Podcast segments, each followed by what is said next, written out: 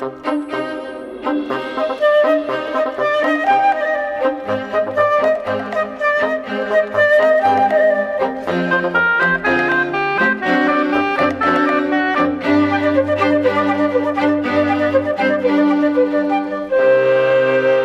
As curvas elípticas são objetos matemáticos que podem ser definidos de forma abstrata, mas até têm aplicações práticas. Graças à criptografia, alguns dos algoritmos que mantêm seguras as comunicações através da internet ou os cartões de crédito são baseados na aritmética das curvas elípticas.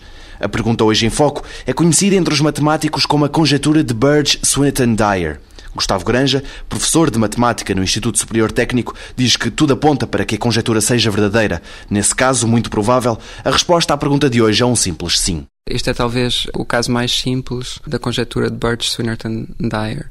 A conjectura sugere que há um critério simples e esse critério é se o valor de uma certa função, que se chama a função L, é zero num dado ponto, em 1 um, na realidade.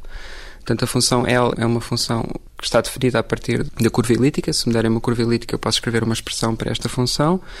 E a partir da expressão não é muito difícil calcular o valor da função num ponto. A questão é qual é a relação entre o valor desta função em 1 e o número de pontos da, da curva elíptica que tem uh, coordenadas racionais. Bem, o que acontece é que a aritmética destas curvas elípticas é muito mal compreendida é talvez uma das áreas da matemática em que há mais atividade no momento e as pessoas provavelmente terão ouvido falar de um dos grandes avanços que houve na matemática no final do século passado, que foi a demonstração da conjectura de Fermat, o último teorema de Fermat, que foi possível precisamente devido a estar na realidade relacionada com esta conjectura. Foi possível apenas porque houve grandes desenvolvimentos na compreensão destas curvas, que se chamam curvas elípticas. Só há cerca de 10 anos é que se sabe que este critério de que fala esta pergunta faz sequer sentido.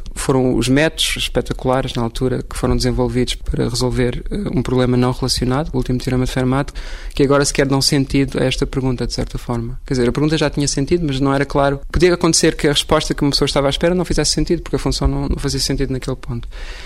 A razão porque esta conjectura também é importante, mais do que pela pergunta em si, é porque este género de pergunta são, digamos, casos particulares de umas relações mais gerais, de algo muito mal compreendido em matemática, de uma relação entre duas áreas, a análise de certo tipo de funções e a geometria de certos objetos, como curvas elípticas ou outras coisas, que, que parece. Há esta espécie de relação misteriosa, do qual temos aqui estes exemplos, mas que é algo que parece verdadeiramente profundo e misterioso e que certamente a compreensão disso é uma coisa que é básica para o aumento do nosso conhecimento da matemática.